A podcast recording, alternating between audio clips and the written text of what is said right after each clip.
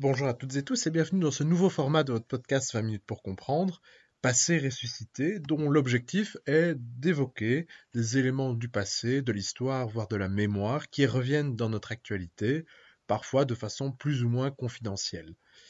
Comme vous le verrez, cet épisode s'est fait dans une certaine forme de préparation et dans des conditions d'enregistrement dignes de l'épisode glorieux des radios libres, donc veuillez excuser les éventuels problèmes de connexion et la qualité moins agréable du micro que celle à laquelle nous vous avons habitué. Enfin, nous vous conseillons de vous tourner vers la description de cet épisode dans laquelle nous avons proposé quelques pistes bibliographiques afin que vous puissiez vous faire votre propre idée sur le sujet que nous abordons aujourd'hui, qui est donc le rôle du Front populaire dans la défaite militaire de la France en 1940. Bonne écoute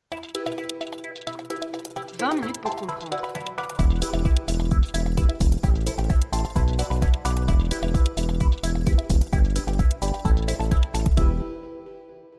Bonjour à toutes et tous et bienvenue dans ce nouveau format du podcast 20 minutes pour comprendre. Vous, l'aurez vu dans le titre, cette émission s'appelle Passé ressuscité. Son objectif, c'est réagir rapidement sur des éléments du passé qui reviennent dans notre présent, essayer de les expliquer, de les démystifier, voire parfois de les débunker. C'est le cas de l'épisode d'aujourd'hui qui traite sur un sujet qui, à mon avis, vous occupe tous, les liens entre le Front populaire et le réarmement ou pas de la France avant la Seconde Guerre mondiale. Je retrouve aujourd'hui un habitué du podcast, le docteur Simon Desplanques, qui, dont les recherches portent sur la représentation au cinéma des présidents américains. Simon Desplanques, pourquoi travailler sur un sujet aussi, on peut le dire, un peu fumeux, ou en tout cas très éloigné pour nos auditeurs, aujourd'hui en 2021 Alors, euh, en fait, la raison pour laquelle je souhaite aborder cette question aujourd'hui, c'est que euh, celles et ceux d'entre vous qui me connaissent un petit peu savent que je suis euh, très intéressé par la question des théories du complot au sens large, puisque dans le cadre de mes recherches, je travaillais sur la question des mythes politiques véhiculés par la représentation des présidents américains au cinéma. Et l'un des mythes politiques les plus saillants, tels que définis par Gérard Day, c'est le mythe du complot, précisément. Euh, tout ça pour dire que je suis donc un habitué des bas-fonds de YouTube et je m'intéresse aux extrêmes des deux camps. Euh, extrême gauche, extrême droite, euh, dans un but de démystification justement et de voir un petit peu leur imaginaire à eux. Qu'est-ce qu'ils véhiculent, qu'est-ce qu'ils colportent comme image? Et récemment, je suis tombé, alors je ne dirai pas le nom du vidéaste pour ne pas lui faire de pub, mais sur une vidéo d'un youtubeur qui, pour accuser la gauche de laxisme, de, de, renoncement face à ce que lui dénonce à mot couvert comme le grand remplacement, recyclait le mythe de la, du Front populaire complice, voire en fait artisan de la défaite de la France face à l'Allemagne nazie en 1940. Et ça m'a fait bondir. Petite incise, pouvez-vous expliquer aux auditeurs ce qu'est que ce, thème du grand remplacement? Alors, le grand remplacement, pour faire très court, c'est l'idée selon laquelle euh, les élites politiques des pays occidentaux, soit de manière euh, passive, soit de manière active, collaborent pour remplacer euh, les Européens blancs par une population importée qui serait plus servile euh, et, qui en fait aurait pour but de, supplanter à terme la culture européenne. Euh, on devine bien le genre de, d'ethnie qu'il vise en particulier, et c'est une thèse qui en fait est défendue euh, effectivement à l'extrême droite, mais qui se retrouve à différents degrés dans des discours de la droite radicale. Et même Marine Le Pen, par exemple, qui, entend démystifier son parti, ne se démarque pas totalement, si on lit entre les lignes, de ce genre de discours. Oui, c'est en effet une thématique qui revient parfois même explicitement, en tout cas le nom, dans certains de ses discours. Oui, tout à euh, fait. Alors, un, mot, un nom, si vous voulez en savoir plus, ben, Renaud Camus, c'est le principal, euh, disons, convoyeur de cette idée du, grand remplacement. Et, et donc, Peut-on présenter un peu précisément la thèse de, ce vidéaste euh, en question et qu'on ne citera donc pas pour ne pas lui faire de la pub bon, sa thèse, Effectivement, sa thèse s'apparente très fort à une sorte de millefeuille argumentatif, hein, c'est-à-dire qu'il vous balance une série de faits pour euh, dénoncer cette, euh, cette idée de, de, laxisme de la gauche. mais en gros, la thèse, celle qu'il recycle, est très ancienne et elle date en fait de, la France de Vichy elle-même, qui, suite à la défaite de 40, va accuser le Front populaire d'avoir été euh, complice de la défaite. Pourquoi? Parce que selon ce mythe, le Front populaire n'aurait rien fait pour réarmer parce que ce sont bah, des vilains gauchistes, d'indécrottables pacifistes qui ont été aveuglés par le nazisme et donc n'ont pas pris les mesures qui s'imposaient pour faire face à la montée des périls, grosso modo, lors de leur arrivée au pouvoir, donc à partir de 1936. Ah, élément intéressant d'ailleurs, euh, ce vidéaste n'est pas le premier à sortir du placard cette, euh, cette expression qui a été notamment utilisée, cette thèse, par François Fillon euh, au, début de notre siècle. la thèse est donc que la gauche, le Front populaire, aurait facilité le travail d'Hitler. En gros, c'est toujours cet argument de dire que la gauche serait moins forte sur la sécurité que la droite. Tout à fait. Et là, par contre, je, ne suis pas spécialement pro François Fillon, mais euh, François Fillon, là, ne fait que recycler un thème pour viser le laxisme de la gauche à l'égard euh, de l'insécurité, par exemple. Euh, il n'était pas du tout, lui, dans le délire du grand remplacement. Il ne l'est pas non plus aujourd'hui. Hein. Euh, effectivement, il y a une mue importante du côté des républicains en France, mais clairement, François Fillon ne fait pas partie de cette droite décomplexée totalement sur la question des, des, questions du racisme. Hein. Donc, mais, effectivement, c'est d'une manière générale, vous le retrouvez à droite aussi. Un type comme Pierre Klosterman, par exemple, qui était donc le, premier race de France, etc., dans son livre Le Grand Cirque, qui était un de mes livres de chevet étant enfant, dans la préface de l'édition 2000 de son bouquin, réactive aussi ce mythe en disant carrément que la gauche a instauré une sorte de, climat d'indolence morale, d'indolence, de, relativisme, etc., qui a contribué activement à la défaite française. Euh, bon, Pierre Klosterman est un peu plus à droite que François Fillon, euh, mais effectivement, c'est quelque chose qu'on retrouve très régulièrement. C'est une sorte de, comment dire, de, de, rengaine qui est ressortie à intervalles très réguliers. Présentons peut-être rapidement ce qu'est le Front populaire. Pour bien comprendre, que les auditeurs se rappellent que nous sommes dans les années 30, c'est-à-dire dans une période marquée par une crise économique. Alors celle-ci frappe un peu moins fortement la France puisqu'elle est moins industrialisée, mais en fait ça va devenir un problème. Vu que la crise est moins forte en France, on va pas prendre des mesures fortes pour lutter contre et donc elle va devenir rampante et créer de véritables dégâts. En outre, les années 30, c'est également une période un peu compliquée d'un point de vue politique. Je pense qu'on peut dire que c'est l'euphémisme du siècle. On a évidemment l'élection d'Hitler, euh, la montée de l'extrême droite un peu partout en Europe, notamment en France, où des ligues de droite et d'extrême droite anti-républicaines font des grandes manifestations, notamment en 1934, qui aboutiront sur la mort d'une quinzaine de personnes. On a donc, en préparation des élections d'avril 1936, un mouvement dans la gauche française d'union, d'unification autour d'un projet commun sont unis, sont concernés les radicaux, qui, comme leur nom ne l'indique pas, ne sont pas d'extrême gauche. Ils ont migré progressivement de l'extrême gauche jusqu'à arriver même dans les années 70 au centre droit. On a donc ces radicaux, qu'on pourrait qualifier de centre gauche, la SFIO, qui, à nouveau, comme son nom ne l'indique pas, est en réalité l'ancêtre du Parti socialiste français. SFIO pour section française de l'internationale ouvrière. Mais je rappelle, ce ne sont pas les communistes qui forment bien un troisième parti, le Parti communiste. Ces trois partis, donc, l'ancêtre du PS, les radicaux qui ne sont pas radicaux et les communistes qui, eux, par contre, sont bien communistes, vont décider de s'allier parce qu'ils veulent défendre la République. Petite euh, subtilité toutefois, le Parti communiste ne sera pas dans le gouvernement du Front populaire, il le soutiendra depuis l'extérieur. Au terme des élections d'avril 1936, on a donc un gouvernement de Front populaire, donc l'alliance de la gauche. Rappelons donc comme l'élection de François Mitterrand nous l'aura rappelé, qu'en France, la gauche ne gagne que comme elle s'allie. Peut-être une théorie qu'on pourrait euh, signifier en vue des présidentielles de l'année prochaine. Euh, ce Front populaire va fortement marquer l'imaginaire collectif et même la politique sociale de la France, et c'est intéressant d'y revenir parce que M. Desplan vient de nous expliquer ces liens entre l'extrême gauche, l'extrême droite et les théories du complot. En effet, le Front populaire va se caractériser d'une part par une politique keynésienne, donc on va essayer de relancer l'économie par la consommation, et aussi des politiques sociales. Ce sont les premières semaines de congés payés, la, semaine de 40 heures, toute une imagerie qui aura d'ailleurs inspiré la campagne de Mitterrand. Mais le Front populaire, c'est également une période d'instabilité politique. Il n'y aura pas un gouvernement de Front populaire, mais plusieurs. Le premier, de juin 36 à juin 37 est mené par Léon Blum, qui va tomber en juin 1937 donc, du fait d'une politique de dévaluation, parce qu'en effet, si on diminue le temps de travail et qu'on augmente le temps de loisir, il y a un moment où ça passe pas, il y a un problème. L'hostilité de la droite, le pacifisme qui règne, on va en parler tout de suite, et aussi également un antisémitisme rampant en France. Léon Blum était le premier euh, président euh, du Conseil juif de la Troisième République. Voilà qui est fait, mais une des thèses, une des problématiques de, ce, vidéaste, Simon Desplanques, c'est le fait que le Front populaire, outre sa politique sociale qu'on vient de présenter, euh, aurait diminué l'armement dans un climat caractérisé par la montée des périls par Hitler. Est-ce que vous pouvez nous préciser tout ça? Alors effectivement, cette thèse, c'est de dire tout simplement, face à la montée en puissance de l'Allemagne nazie, qui entame son réarmement en 1934, euh, le Front populaire serait resté totalement attentiste. Et la preuve, bah, c'est que la France a perdu la guerre. Et puis, ça véhicule toute une série de, j'ai envie de dire, de sous-mythes. L'un d'entre eux, c'est que l'armée était sous-financée. L'autre, que euh, les, militaires français n'avaient pas suffisamment de matériel pour faire face euh, à l'armée allemande, qui était mieux équipée avec un matériel supérieur. Alors, je vais un petit peu revenir sur tous ces points, mais je vais commencer par le premier. Alors, le, le, réarmement, en fait, commence en 1934. Il a entamé sous le gouvernement euh, d'Oumergue II, euh, où on retrouve des, des gens comme bah, notamment euh, Laval et Pétain.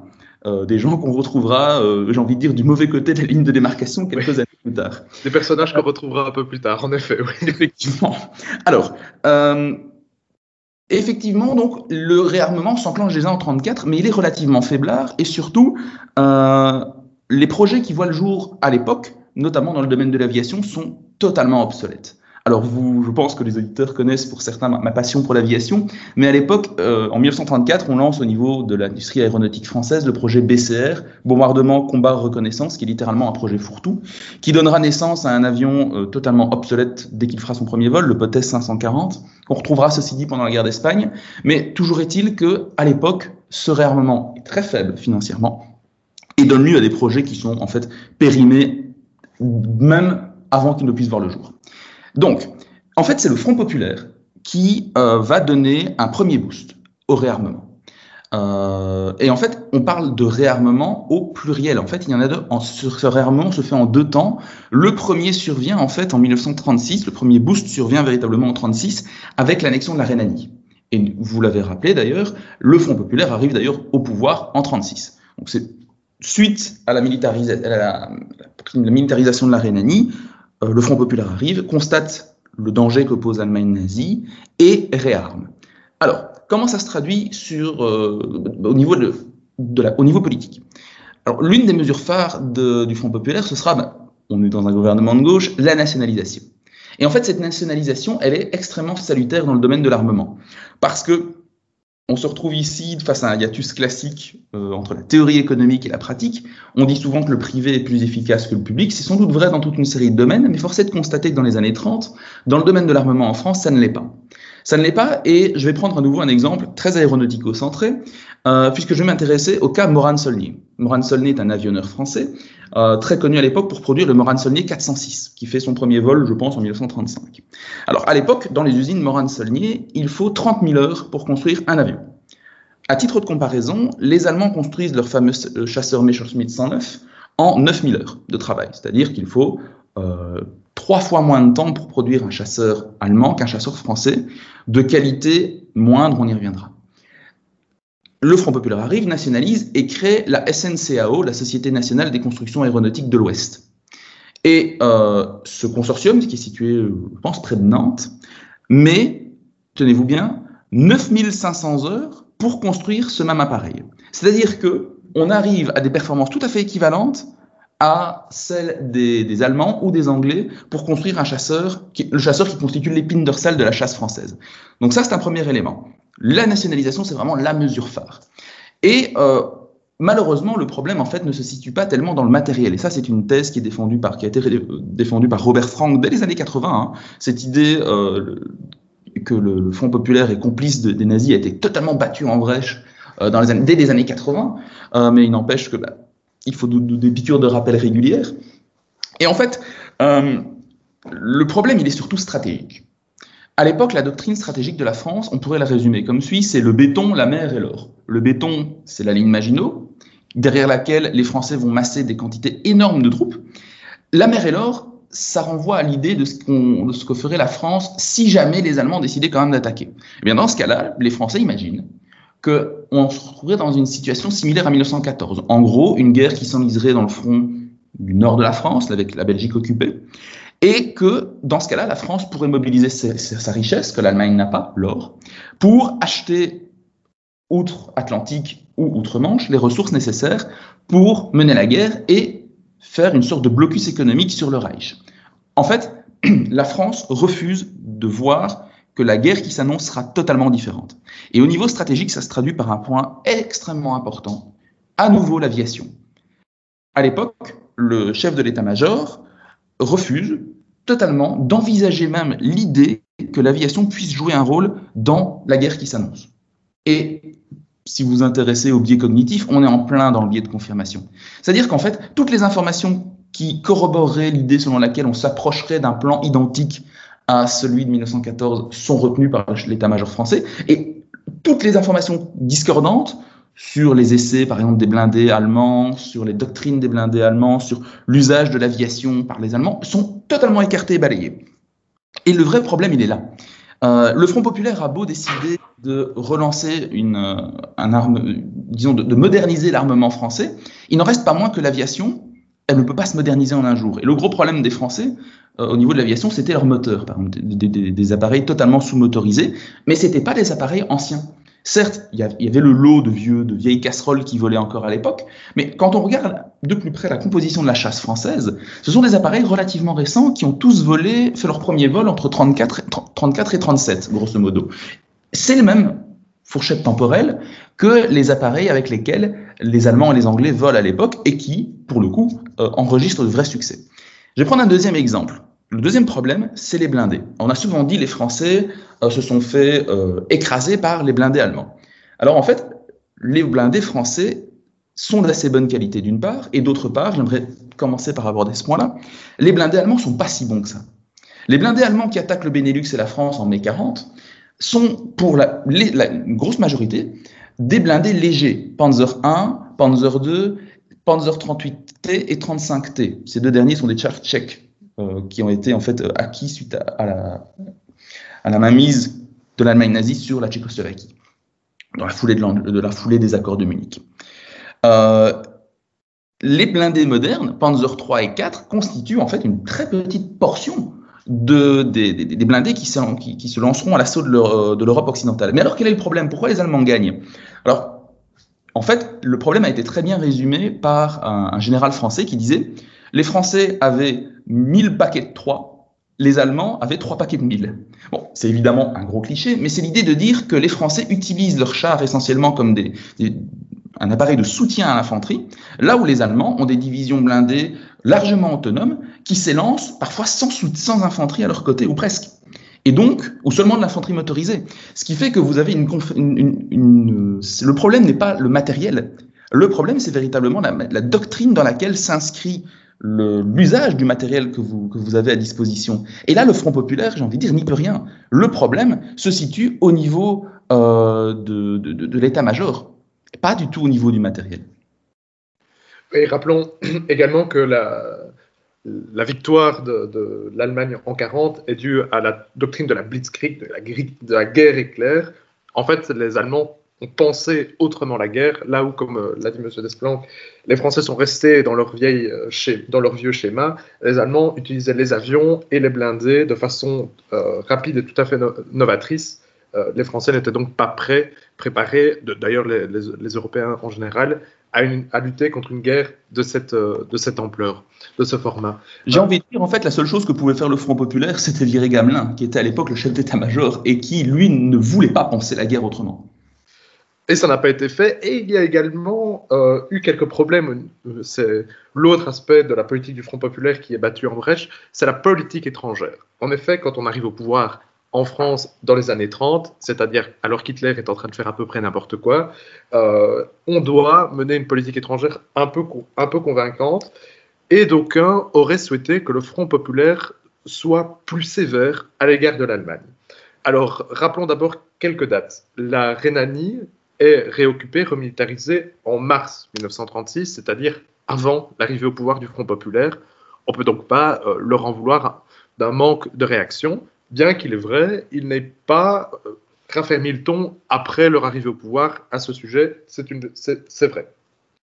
Autre élément, on a prétendu que le Front populaire, euh, on a longtemps dit, n'avait pas réarmé. Simon Desplanques vient de battre en brèche cette théorie. Il y a eu deux réarmements, un dès l'arrivée au pouvoir du Front populaire, assez rapidement, et puis un second euh, lors de l'Anschluss, donc l'annexion de l'Autriche par l'Allemagne, qui a survenu le 12 mars 1938 et le dernier gouvernement Blum est arrivé au pouvoir le 13. Donc on peut dire qu'ils auront vraiment eu à gérer ça du, début à la fin. Euh, dans des circonstances un peu compliquées.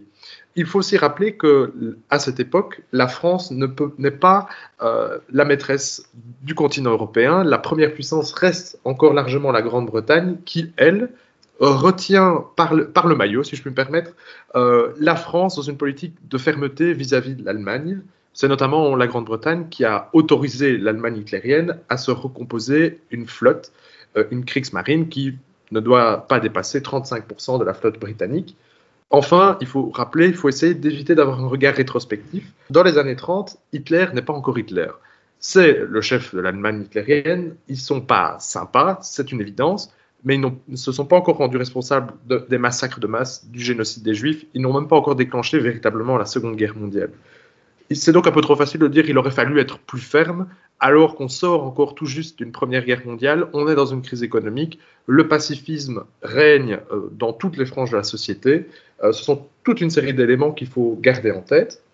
Par contre, la politique à l'égard de la guerre civile espagnole est beaucoup plus critiquable, euh, ou en tout cas mérite d'être exposée assez rapidement. En juillet 1936, là, en l'occurrence, le Front populaire est au pouvoir, éclate une guerre civile en Espagne qui oppose un Frente Popular, donc un Front populaire espagnol, à euh, un soulèvement militaire en Espagne. Donc, le Front populaire a gagné les élections, mais euh, l'armée ne le veut pas. C'est le début d'une guerre civile, euh, au cours de laquelle interviendront notamment l'URSS et l'Allemagne hitlérienne. Apportant son soutien, euh, à nouveau, ça il faudrait un peu détailler, mais on va, on va faire vite, au Front populaire, alors que par contre, l'Allemagne hitlérienne va mettre le paquet pour soutenir le régime, pas encore le régime, mais en tout cas l'armée euh, de Franco. Le Front populaire ne va pas soutenir, le Front populaire français ne va pas soutenir le Front populaire espagnol. Pourquoi? Eh bien là, il faut ouvrir la tambouille interne. Je vous l'ai dit, euh, on a un parti radical qui n'est pas si radical puisqu'il est de centre-gauche. Il est opposé à l'idée d'une intervention euh, d'un soutien dans la guerre civile espagnole, tout comme l'est la droite. La droite est dans l'opposition, mais le, parti radical a dit si on soutient l'Espagne, eh bien on va voter contre cette décision et donc ça va, ça va mener problème et le gouvernement va chuter. Blum va donc parvenir à mettre en place une politique de non-intervention. En tout cas, c'est sa thèse. En gros, il faut que ce qui se passe en Espagne reste en Espagne. Cela sera un échec. Le Front populaire va tomber, l'Allemagne, le, camp de Franco va gagner, et c'est probablement sur cette thèse-là, bien qu'il faut la replacer dans toute sa complexité, mais c'est sur ce thème-là qu'on peut véritablement critiquer la politique du Front populaire, tout en l'ayant replacé évidemment dans sa complexité. Alors, ce qui est très intéressant, Vincent, c'est ce que vous dites ici, c'est effectivement c'est la droite qui était opposée à l'époque à une intervention en Espagne et que qu'aujourd'hui des, gens de l'extrême droite utilisent cet euh, argument de le Front populaire n'a pas soutenu, euh, n'a pas fait, n'a pas fait front face aux nazis, c'est quand même fort de café, quoi. Voilà, et donc on l'aura longuement expliqué ici, mais cette thèse ne tient pas. Elle montre par contre que cette histoire, même si pour vous c'est un détail, reste sans cesse instrumentalisée par notamment ici des youtubeurs, ce qui peut poser problème, puisque euh, un jeune qui va regarder cette vidéo va, n'a probablement rien, n'a jamais entendu parler du Front populaire, il va se dire, ok, dès que la gauche est au pouvoir, c'est l'insécurité. C'est le laxisme. C'est le laxisme, et il faut évidemment placer cette vidéo dans le cadre d'une campagne présidentielle française. En effet, on vote dans un peu moins d'un an en France. Voilà. Oui, tout à fait. Ça s'inscrit dans la, dans, la, dans la, lignée de, déclarations d'éditorialistes de renom comme Éric Zemmour qui déclare qu'Hitler était de gauche. Hein. donc, euh, c'est effectivement, euh, disons, un contexte propice aux bêtises de tous bords. Voilà, et on pense qu'on n'a pas besoin de vous faire un épisode pour expliquer qu'Hitler n'était pas de gauche. En tout cas, on, on fait confiance euh, aux capacités intellectuelles de nos auditeurs. Tout à fait. Et vu que cette fois-ci on a tapé sur l'extrême droite, je propose que la prochaine fois nous tapons sur l'extrême gauche en abordant le mythe Hitler a été porté par les patrons au pouvoir.